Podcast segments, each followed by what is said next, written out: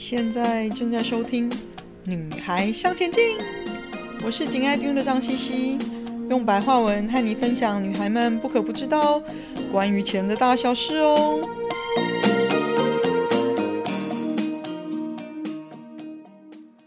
欢迎收听第六十七集，不管男生女生都要有钱哦。我妈妈从小就告诉我，女人要有钱，不是吴淡如告诉我的。所以现在我想跟年轻朋友说，不管男生女生，都自己要有钱，这是对你独立能力的一种印证，人生的基本基础，也是为了你自己在往后的人际关系或者是伴侣关系中，是否可以得到基本的尊重。理财很重要，不理财会后悔的哦。和大家分享我身边的几个故事，我的父母那一代啊。其实伴侣关系和我的这一代就已经相当不一样了。父母那一代大多妻子结婚生小孩之后就已经不出门工作，以家为重。尤其我妈妈读完书后就踏入婚姻，又马上有小孩，小孩还一个接一个，所以这段期间还拉得很长。我爸爸出生比较辛苦，所以对钱的态度完全不同于我出身富裕的妈妈。尤其我爸爸自己白手起家，对钱是完全的掌控。妈妈从小就没碰过钱，养五个小孩能掌控的只有菜钱，其他的都只能伸手要钱。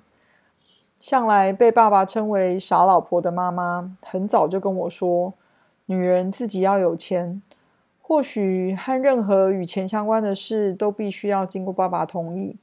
不然钱哪里来？虽然爸爸也大多会同意啦，但光是要去问、去沟通的这个过程，就已经是一个麻烦艰辛的手续哦。尤其是你沟通的对象是对钱很有主见的人哦。青少年的我也早早必须自己去跟爸爸沟通关于钱的事情，因为妈妈已经累了、烦了。相信我，这不是一个容易的过程。也是我及早学习对钱的沟通的开始。你要说服别人拿出他们掌控的东西交给你掌控，你要有一定的本事啊，还要对这个人有一定的程度的了解，才有办法或许这么一丁点的说得动啊。我也学会自己有钱可以支配，就不用这么麻烦了。要想尽办法去说服别人，也间接的是受别人的掌控。所以，为什么我妈妈很早就灌输我说“女人要有钱”这件事？我相信她对有钱就相对有更多的选择、更多的自由，有很深的体验，不需要时时看人家的脸色，觉得自己比别人矮一截。我妈妈到了将近五十五岁，五个小孩都独立了，她才决定自己创业，开了一间工作室。到现在，甚至在各大教大学教书，帮助不少学生和烘焙职人赢得国际比赛的奖项。从他开始自己赚钱理财开始，你可以发现他自信心的提升和对自己想要生活的自主权有了极大的转变，变得更有自信，生活工作更有条理，还有对自己的未来更清楚。像是他开始了第二生命一般，活得更自在、更开心。当然，他更是坚信女人要有钱的这件事了。另外，我的上一代因为经过经济起飞的年代，家庭的收入大多已经不像务农的时代，父母大多是中产阶级的上班族或者是做生意的，有能力就尽量栽培我们念书。希望我们可以过财务上更稳定、更富裕的生活，但也因为我们从小就因为父母的庇护少吃苦，所以不一定可以及早就了解钱的重要。尤其是不少家里背景不错的第二代，了从小呢生活就是非常的优渥，所以认为生活本该如此。到了长大成人。比较有观察力的，才发现自己的所得并不足以支撑自己向来习惯的优渥生活。这时候呢，只好眼巴巴的等着未来的财产分配，当然是如果有的话啦。我身边看得到有不少这样子的例子哦，例如 social media 上面永远时不时入住奢华酒店，到处全世界飞来飞去旅行的朋友，实际上却没有一份稳定收入的工作，永远是刷爸妈的卡，真的只能说他很好命哦。希望他的好命可以持续的延续下去，但是他和我私下碰面的时候，却拉着我的袖子哭诉说：“怎么办？我都没有钱啊！”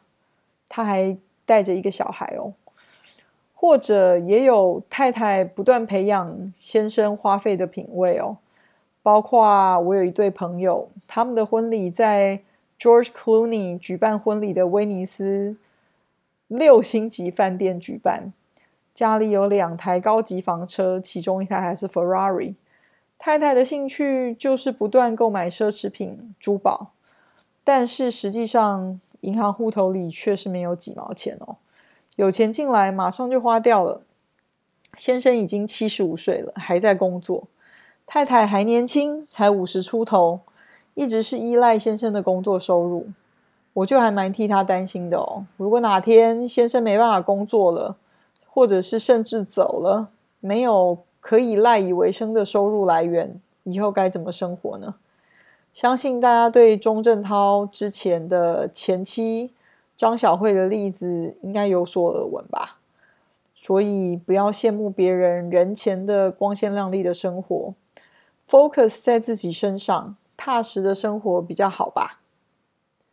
你知道根据一本书叫做《二十一世纪资本论》的这本书的调查呢，在一九七零到两千年这段时间出生的世代当中哦，只有十二个 percent 到十四个 percent 的人口可以继承到相当于薪资待遇较高的百分之五十的群体。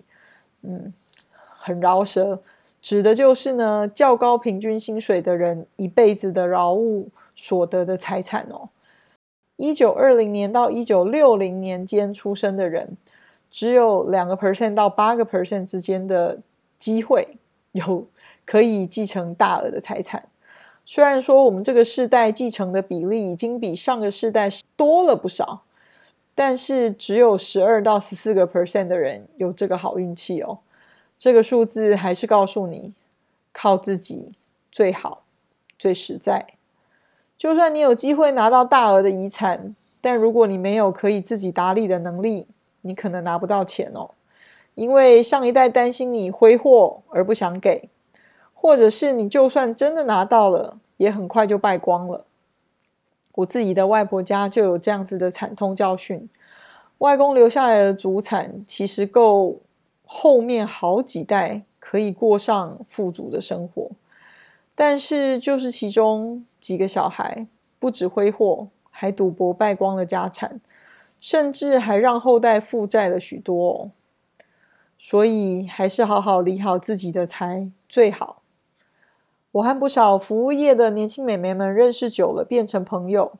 他们的客人大部分是花钱不眨眼的阔绰好野人哦，当然也是有不少奥客的啦。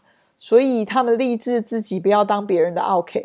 或许是因为耳濡目染的关系哦，他们也是出手阔绰，搞得自己常常是月光族哦。